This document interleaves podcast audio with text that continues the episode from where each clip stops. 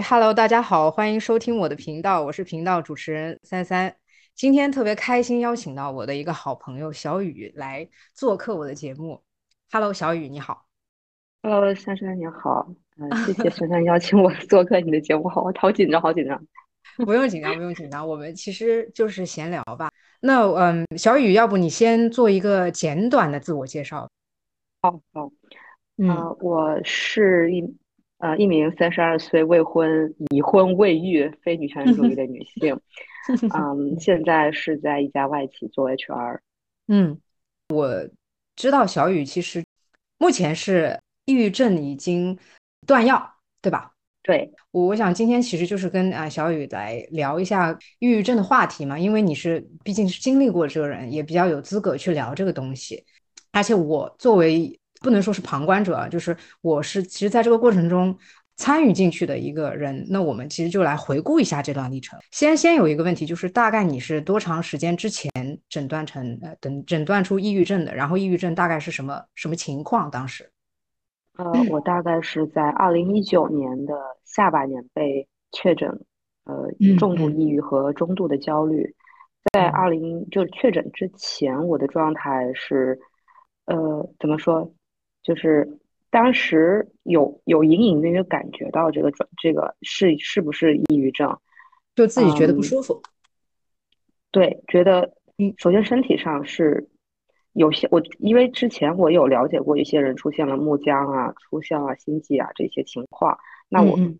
很基本上都是都有吧，每每一个嗯都每一个状身体状态都沾一点儿。呃，到现在我的状态是有呃抗击抑郁三年，中间是去了呃除了除了就是去医院三甲医院就吃药啊、也嗯，有做这个就是心理咨询。明白明白。所以你是大概嗯，二零一九年，也就是三年半之前，对，大概是三年多左右。那个时候发现这件事情，发现自己可能有这个抑郁症，然后你就去医院去诊断，然后被诊断出来。对，诊断出来之后，当时第一反应就是感觉是放松了很多，嗯、就就终于有个中是对介可以解释我的行为了，我不是莫名其妙的。嗯嗯嗯对，因为在在这个在这个病病症之前，我是有一个做了一个脑瘤的手术，呃，嗯在做完脑瘤手术之后出现身体这个状况，呃，我自己会，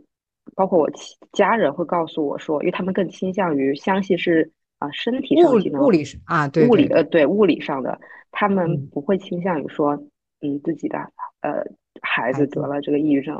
啊、觉得是应该是不是术后后遗症啊。或者嗯，是这个肿瘤没有切干净等等，就是这个导致的。对，因为你一开始症状你说的也是一些呃物理性的嘛，就是比如说末端的这个肢体麻木呀，就是类似于这种，它可能是跟脑的一个控制有一定的关系。对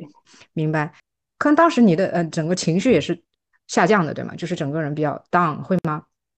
情绪非常，首先是莫名其妙的呃不开心，会低落。嗯但嗯我自己告诉我自己嗯说，哎，是不是因为我自己工作上没有做好，所以我不开心？是不是因为跟家人关系没有处理好不开心？OK，所以说你是找一些解释。那我想啊、对，刚才就是刚才我的那个问题，就是在这之前，曾经过去回望过去的二十多年当中，你有过类似的状况吗？嗯，我现在就是嗯回想一下，嗯其实是有这种状况的，在我嗯嗯。在我呃小就是初嗯中升高中的时候，我嗯记得我我印象非常非常清晰，那是我人生第一次拿起刀的时嗯候。嗯嗯那那嗯个那个状态，当时的感，当时不知道是什么，呃，嗯，是也许不是抑郁症啊，只是觉得不开心，感觉要惩罚自己。但是现在回嗯想，可可能那就是有已经开始有一个苗头吧。所以其实是不止一次，也许在接下来的过程中，可能有一段时间，就是我的意思，从那个初中，你第一次啊、呃所谓的拿起刀想要对自己做些什么的时候，那个那个那是一段你记忆比较深刻的。然后接下来这个从那到后来你被诊断出来的这个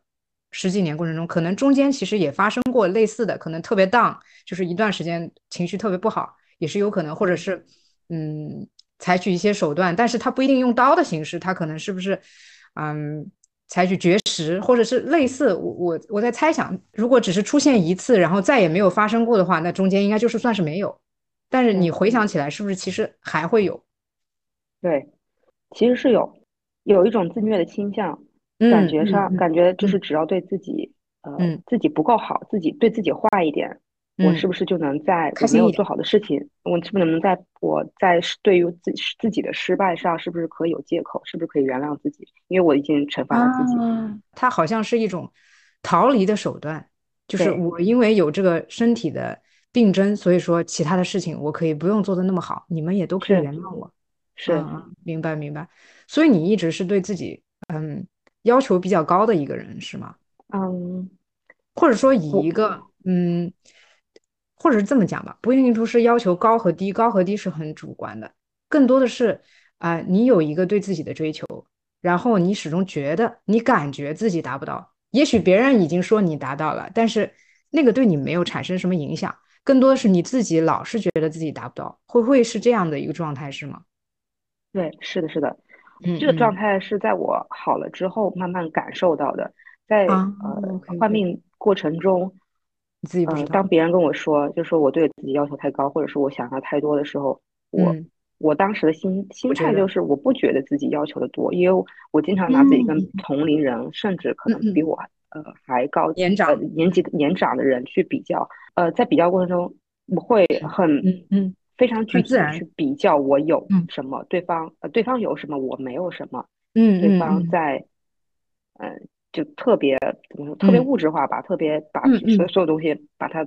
呃等同于价值去进行一个价，就是高低的去比较。我明白，其实这是一个很自然的过程，因为人出来毕竟是个社会人，他一定会是会跟周围的人去比较的。出生的时候，比如说父母就已经开始对孩子进行比较，说哎，你家的胖一点，我家的瘦一点。所以一个人他在社会当中，他确实是在一个比较过程中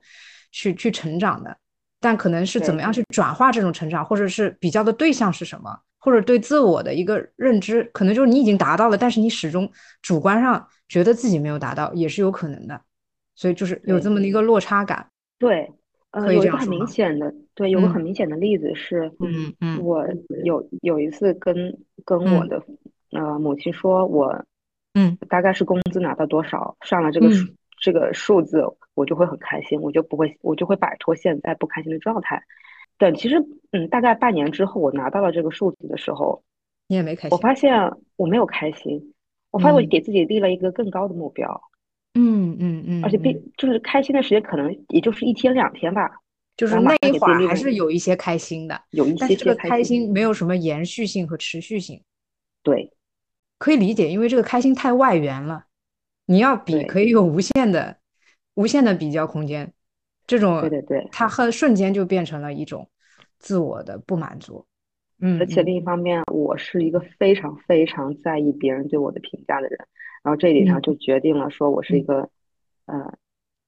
嗯，比较容易不开心的人，因为别人的评价他是可以有，他是很难去很难去控制他，而且出于他不同的动机或者目的，他可以就是肆意的去打压你，是吧？没错？啊。而你可能对于这种负面的评价更加的在乎，比如说有很多正面的评价，你我相信你这个过程中成长过程中肯定也有好朋友、亲人，可能对你有很多正面的评评价，但是你会选择性的去听那个负面的评价。评价，对，那才是真的，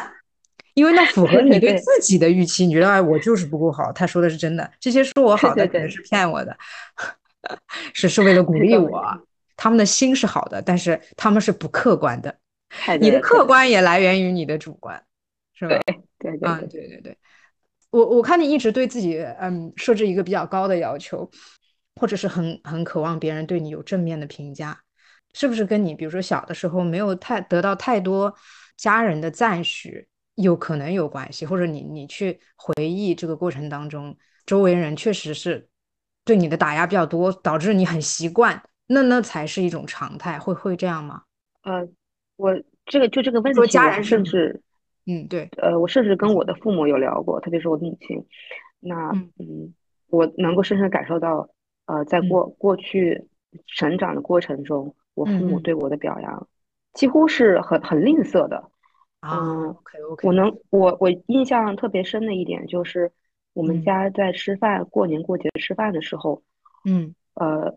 我是我一个人是搬着小凳子坐在一个角落里吃饭，然后其他所有的小孩、大人都是在一张就是大桌子上吃饭。嗯嗯，我父母给我的解释是，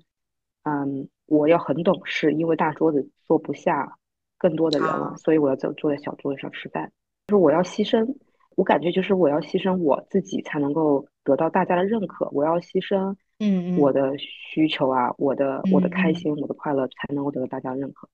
但是我现在去看这个事情，可能从某种意义上，他们也不是故意要把你渺小化，或者说故意。打压你，其实并不是，他们只是希望这个女儿能够在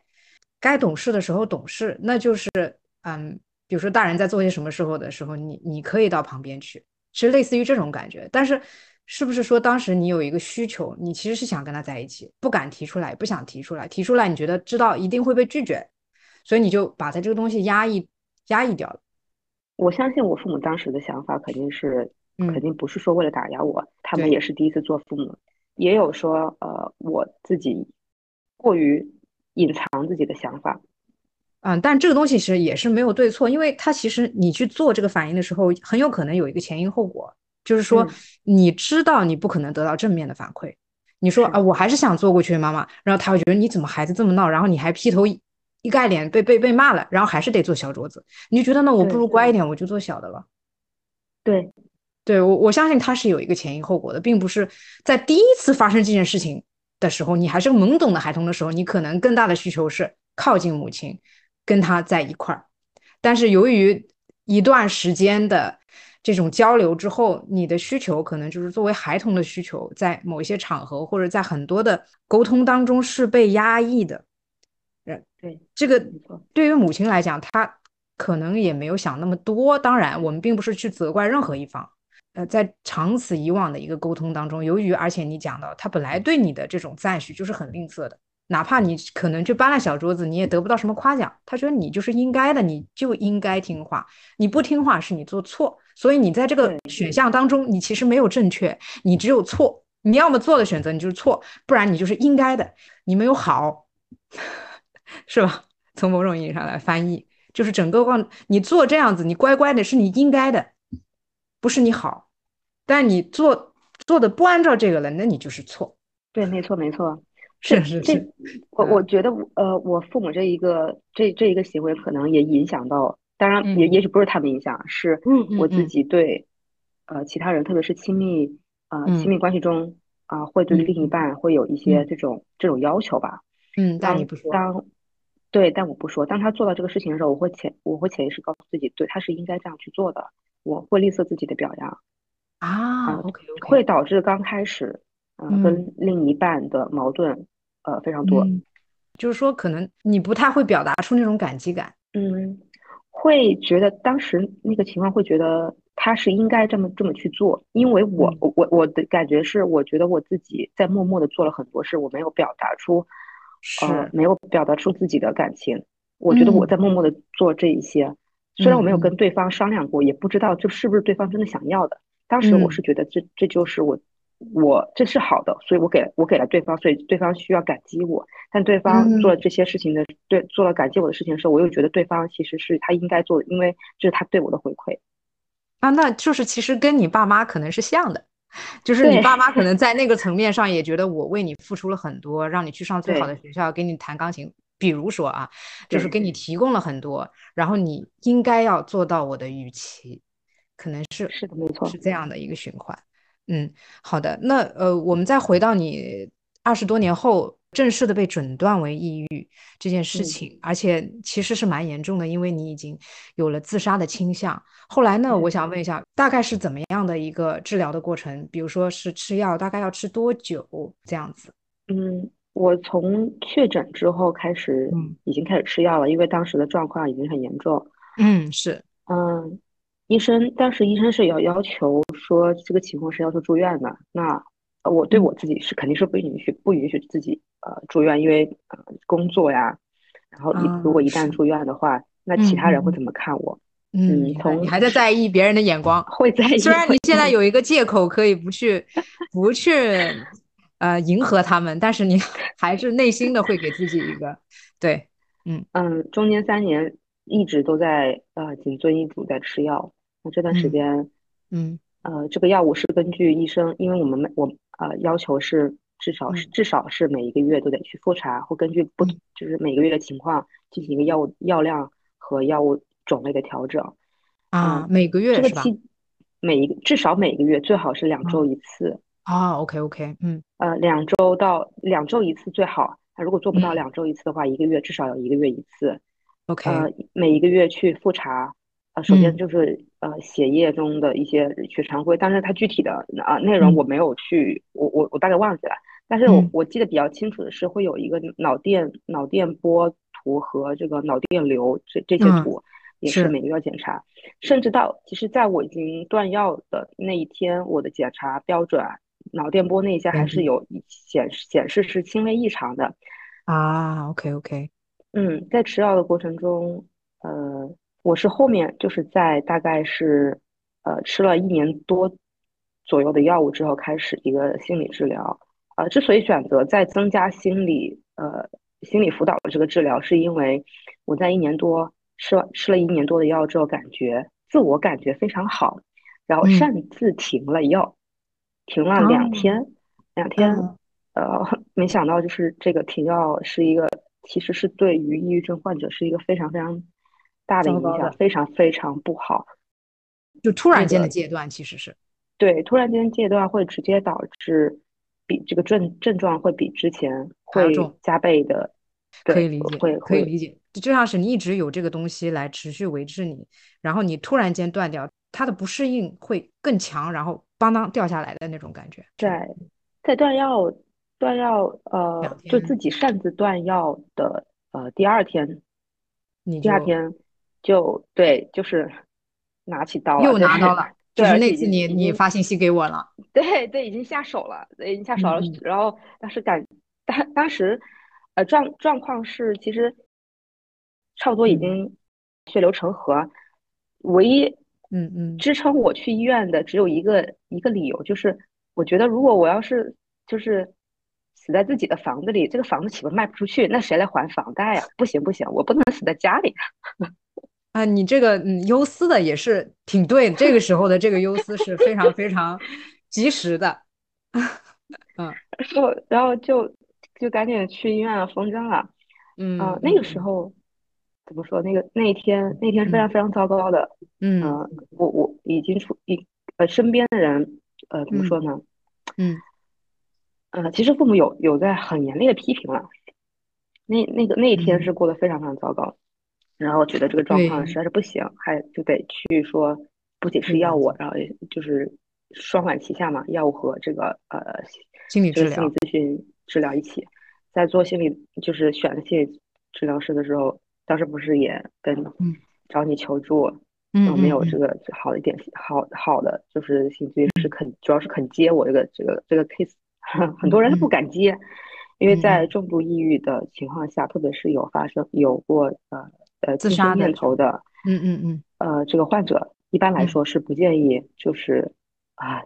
就是在心理咨就是咨询走这一块，因为心理咨询他不敢担这个责任嘛。确实，我也被拒绝过，被很很多医生、呃心理咨询师拒拒绝过。嗯嗯，这这一段路也是挺挺挺困难的。嗯，明白明白。现在我就觉得这个整个过程有两个节点啊。第一个节点是你第一次有这个念头，然后去诊断，到中间停药，这是一个。那个那段时间你说的是感觉非常好，对吧？嗯嗯。那当时你周围的人知道你有得了这个病，然后在服药。在治疗的过程中，然后你的父母、他们周围身边的人都知道吗？呃，知道的人不多。呃，同事只有一，只有我经理知道，因为 OK，几乎没有人知道。对，因为他是看到我那天手手上绑了绷带过去的，他他明白，突然明白了。啊，OK，那你的父母和比如说男朋友当时，他们知道。呃，我跟我父母讲是想了想了一段时间，就是。是在这个过程中，不是断药之后，对吧？是断药之前了。断药之前，在我诊被诊断之后，大概一个月左右的时间，我想了一个月，然后跟他跟他们讲的。嗯，那他们的反应是？他们第一反应是抗拒的。他们在接就是消化这个信息，接受到消化这个信息，大概也要也嗯，用了快一个月的时间。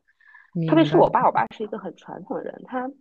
他嗯他很直白的说，他他他他觉得他女儿不不应该是神经病，所以他就用了神经病这三个字。嗯嗯嗯，一一时间他还不能接受，其实是这个意思。对，他想会想不通，当然我能够理解，因为毕竟开始我自己也想不通，因为我会觉得自己，呃，有一份工稳定的工作，然后呃，父母也很健康，我为什么嗯会呃会抑郁？嗯嗯嗯，明白明白，这个可以发生在任何人身上，和他的际遇不完全相关。对，他可以没有很好的工作，但是非常的快乐，这个啊、呃对，是不相关的。对，那好，那你断药了之后，后来又做了心理治疗，但是其实据我所知，从那一次、第二次，嗯，就是比较严重的这件事情发生之后，从我的观感来看，你跟你妈妈其实有一个更更好的疗愈，会是这样的？就是你们的关系，会，她对你的这个支持和理解发生了一些质性的变化，对因为我也是跟她聊过的，对吧？嗯，你，说，嗯感觉在这个事情上，嗯他他也一下子，嗯，就是跟大长大了一样，明白了嗯，很多事情。他也，开始反思，也开始反思他在过去对我的教育过程中，他是不是做的有些事情做的太偏激了。那在，也就是说，刚刚告诉他的时候，到你断药的那一段时间，他对你的这个态度还没有完全转化成，是不是这个意思？嗯还是说他变得小心翼翼？就是跟后期，因为我我是知道他是有一个有一个比较大的转变的嘛。那我的意思就是嗯前期他对你的这个支持多不多？嗯呃，前期首先他一直都，呃，就最开始他是他是有一点点抗拒，抗拒，嗯，他明白，嗯他会希望我更多的去呃去看一些就是呃之前那个肿瘤的那个那个科室啊，他希望啊，我。被确诊出是因为肿瘤的原因导致的，导致嗯。导致身体没有什么分泌这个多巴胺，导致这个抑郁。嗯。他刚开始一直以这个去安慰自己吧，嗯，明白，直到后期，我不能，我我到现在其实也没有呃百分之百肯定说他是不是接纳，不管是什么样情况导致我这个抑郁状态，我能嗯。够肯定是他其实对我已经对这个原因他他不再去追究，他嗯他只是对我现在的状态已经是已经是完全接纳接纳，个状态，当然。也是也是会有小心翼翼的成分，那明白明白，因为他很担心你的状况嘛，对他怕，万一是自己做的不好而影影响自己的女儿，那他就会非常的后悔。那所以其实，在后面的这个疗愈，因为我知道你现在已经断药了嘛，在嗯后面这一程断药了之后，疗伤，然后其实你就进步了很多，因为你的也有心做一些心理咨询啊，等等等等，还有你的家人的陪伴等等，在这段时间一直到你断了药，这段时间你是慢慢慢慢去治好了的一个过程，我可以这样说吗？可以，是的，是的，嗯，就是前期更多的是我有这个症，然后吃了药之后，哎，我感觉还可以了，然后周围的人对你还没有到全面包容和接受的状态，更嗯多的是你觉得你自己已经是正常人了，然后你去断药了，但是断药了之后，呃，因为发生了更严重的情况之后，你自己可能包括对家人的这种影响，一起进入到这种帮助你的这种状态，然后慢慢的过了两年之后走出。啊，或者不能说完全走出，或者是可以进阶到断药这个阶段。其实我觉得好像是有一些阶段性的不一样。嗯呃，药物没并没有起到一个就在之嗯前那个阶段，呃，怎么说呢？呃，在我刚开始自己嗯断，就是最开始自己断药，觉因为嗯觉得状况状态还可以，自己断药是我觉得啊，并我现在回想看，并不是我状态真的是可以，而只是嗯只是我自己还是给自己一种压力，就是我需要赶紧好起来，我需要赶紧摆脱这个东西。啊、我只要。吃了药，那我一定就会好。对，你觉得你是正常人了，就是我说那个，当时，对自己还是会有会有会有要求，啊、一个 deadline 去设限，说我必须要在什么什么时间内好，不然我会耽误我的工作啊，或耽误我其他其他其他事情啊。嗯我我如果有异议，我我我的领导会怎么看我？他是不是不会把更更重要的任务给我？嗯嗯，直到嗯，你断药了直到我之后，嗯我发现发现并不是对，直到我自己断药，然后产导致那那一天的事情之后，我才知道，对，这这个事情可能真的就是急不来啊，并且不仅仅是说就呃，而且我明明白一件事情，就是药物可能只是说治疗我我的一些身体身体上的不适，比如说啊木僵啊、幻听啊、呃耳鸣啊、失眠啊这些症状，但其实真正心理的问题还是得自己去疗愈。对，嗯，明白明白。第一个阶段，因为我我去看你的这个回溯，也是给我一种感觉，就是第一个阶段更多的是我吃了药，然后我去治疗，然后我应该正常了，然后你就断了。你觉得你有这个判断能力，但是直到那个事情发生之后，你也看到了他对家庭的影响，然后家庭的人也看到了这个东西跟你以前或者跟他们想的也不一样。之后每一个人都过来支持，然后你自己也对自己的进行一种和解，通过不管是。跟家人的时光，还是说你自己观念的转变，然后慢慢慢慢去做了这个调整之后，才走到了最后几乎疗愈的这个状况，是是吧？是这么一个过程。对，所以我我感觉这个之前学关于抑郁症啊这方面的，就是家庭家人的这个作用和角色，在帮助这个抑郁症患者的这个过程中是非常非常重要的，就是药物只是一个。影子去去帮助你呃开开始去把一些不好的就是神经上进行调节，但是最重要心灵的那个部分那个负担一定要家人嗯时刻的去支持，这是真的蛮重要的。嗯嗯，那你现在断药了之后，就是首先恭喜你，终于今年对吧？是这个月还是上个月就断药了？是一件很值得高兴的事情。谢谢。对，就是抑郁症至少在。这时候跟你告一段落，但是并不代表它永远的远离你。就不管是你现在是正常的，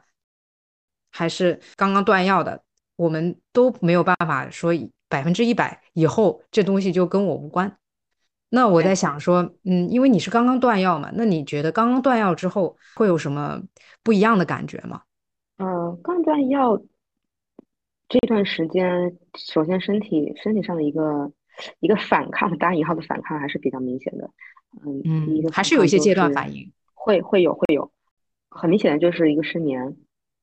在因为在过因为在呃过去三年中开的那些药物中，里面一定是有安助眠的安眠药那些的成分，嗯嗯一一一次性一不是慢慢断药之后，虽然我不是一次性断药，慢慢断，但是对呃减量对减量到现在断药，嗯。断药到现在我基本上。呃，很很少很少能够睡一个好觉，嗯嗯嗯，呃，那个身体状况会跟，特别是刚断药的前一个星期，晚上啊会突然醒，就像就像在抑郁过程中，我晚上醒来无数次，但是但是仅仅是醒来，并没有那一种啊绝望啊无助那些呃幻听的感，那那身体的感觉就没有了，仅仅是醒来，就是仅仅是一个睡眠的一个呃睡不好的一个状态而已。是，然后其次是会还是会有一些心悸和会有一些焦躁，呃，因为我在吃药的过程中会有吃一些安定的那些镇定的成分在，嗯，是的，焦躁。那我这这么多天，嗯，过来之后，嗯，我觉得更重要的还是一个就是自己情绪的控制，因为在我觉得自己真正真正能够断药、真正好起来的原因。嗯啊，就是一个自我自洽，就是我学会了自洽，学会了躺平。嗯嗯嗯，不要给到自己心理上任何的压力，就是因为就算你，我觉得啊，就算你自己跟自己说我不能有压力，我要做咸鱼，但是由于你这么多年的一个行为的 路径的积累，你会还是会不会真正的去做那个咸鱼？也就是说，其实你你前动力还是前压力是在的，更你更重要的需要嗯，在你的意识的层面。跟自己讲，哎，我我我可以稍微放手一点，因为你的潜意识其实还在推着你，但是你的你的意识层面不断的告诉自己要放松，其实可能会对自己真的是会有一些帮助，因为你你也是这样去不断的调节自己嘛，对吧？所以说你就是主要是找到一个自洽的方式，然后让自己放松放手，那你还做一些其他的事情去帮助自己缓解嘛？你你有发现什么好的方式吗？还是目前还没有发现什么特别好的能够？让自己调节的一个方式，呃，我有两个。首先，我我这这点是我的幸运，我遇到一个呃，我生命中 很好的爱人，对，很重要的爱人。他是在，对他是在我抑郁之前，其实就已我们俩就已经是，呃，已经是认识啊，嗯嗯，但他知道我抑郁，也没有放弃抛弃放弃我们，也也没有抛弃我，然后我们俩对 对对一路走一路到现在，一路到现在，他给我的帮助可以说是比较大的了，嗯，甚至比我我个人觉得这样说有点不到。大逆不道的，我觉得是比我父母给我的帮助会更大一些。那我觉得你的父母也会很高兴听到这个话，因为他他们已经放手把你交给了这个男生，所以他 应该承担和嗯起到这样的作用，去在你的生命中给你很多的支持与帮助。我觉得你这不没有大逆不道。因为我父母是在老家，然后他我现在是是是在我身边，所以让我。嗯，不开心或者是当有情况的时候，他是会第一时间，呃，有陪伴陪伴在我身边。嗯，他没有像，嗯嗯，怎么说呢？就是，呃，比如说好，如果说当我抑郁的时候，好朋友会劝说啊，你不要不开心，就是说这些。他他更更像是个倾听者，他就是，比如当我哭的时候，他就在我旁看着我。嗯，当我发泄完所有的事情的时候，嗯啊，他。怎么说？他才会告诉我，问我的，问我的，就是哭完之后问我的感感受如何啊？告诉我，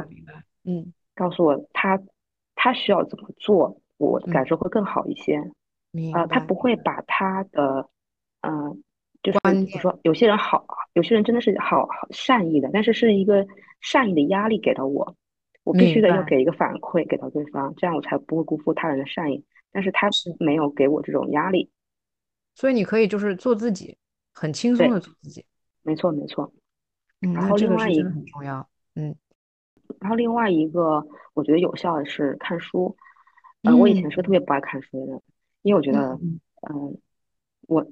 不是我以前不爱看书，原因是我觉得看书来的效率比较慢。我我更更倾向于看一些，除非是工具书，除非是呃，我会更倾向于看一些讲座或者是啊方法论之类的，就是。包括看方法论都是一点五倍、两倍速去看，我这样能在最最短时间内获得就是效率最大化。但后来，当我也我有抑郁被确诊抑郁的时候，我开始开始告诉自己，我要我能够做到让自己不那么稍微呃减缓去去焦虑、去想太多的的一件事情，就是我去看书。嗯嗯，看所有的书能我能够看进去的书，我最开始我看不了什么书，我竟然只能看一些小说啊。或者是那种侦探小说啊，这种这种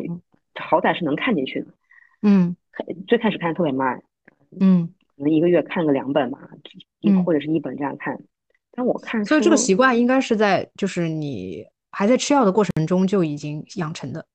对，嗯，我在转移自己的注意力。嗯，明白，明白。嗯，所以慢慢的你就是有一个看书的习惯，有个看书的习惯。后来到现在就是会。呃，在过过去这几年中，会看也会看一些关于心心理或者和抑郁有关的一些书籍，嗯，同时就会或多或少会学到一些一些知识吧，然后运用在运用在会会解释一下，会对自己的行为，会对过去的行为，嗯，做一个我感觉是一个比较合理的解释吧。对，我觉得这那在我看来，这还是一个疗愈的过程，就是你对自己的心理的一些嗯想法，或者是。你还是不知道原因的时候，你可以通过这些东西去找到一个解释，然后慢慢去疗愈自己，告诉自己可以不要这样，或者是说不要有那么多的压力，这样子。对，嗯，是还是一个自自我的心理的一个建设，我觉得真的很棒，非常非常恭喜你。嗯，目前已经断药，而且不断的适应断药之后的生活，我看到非常非常嗯开朗明朗的前方。非常谢谢你今天今天有能抽空跟我做这么一个小聊天，谢谢你小雨。那我们今天就到这儿，好吗？好的，谢谢，拜拜，拜拜。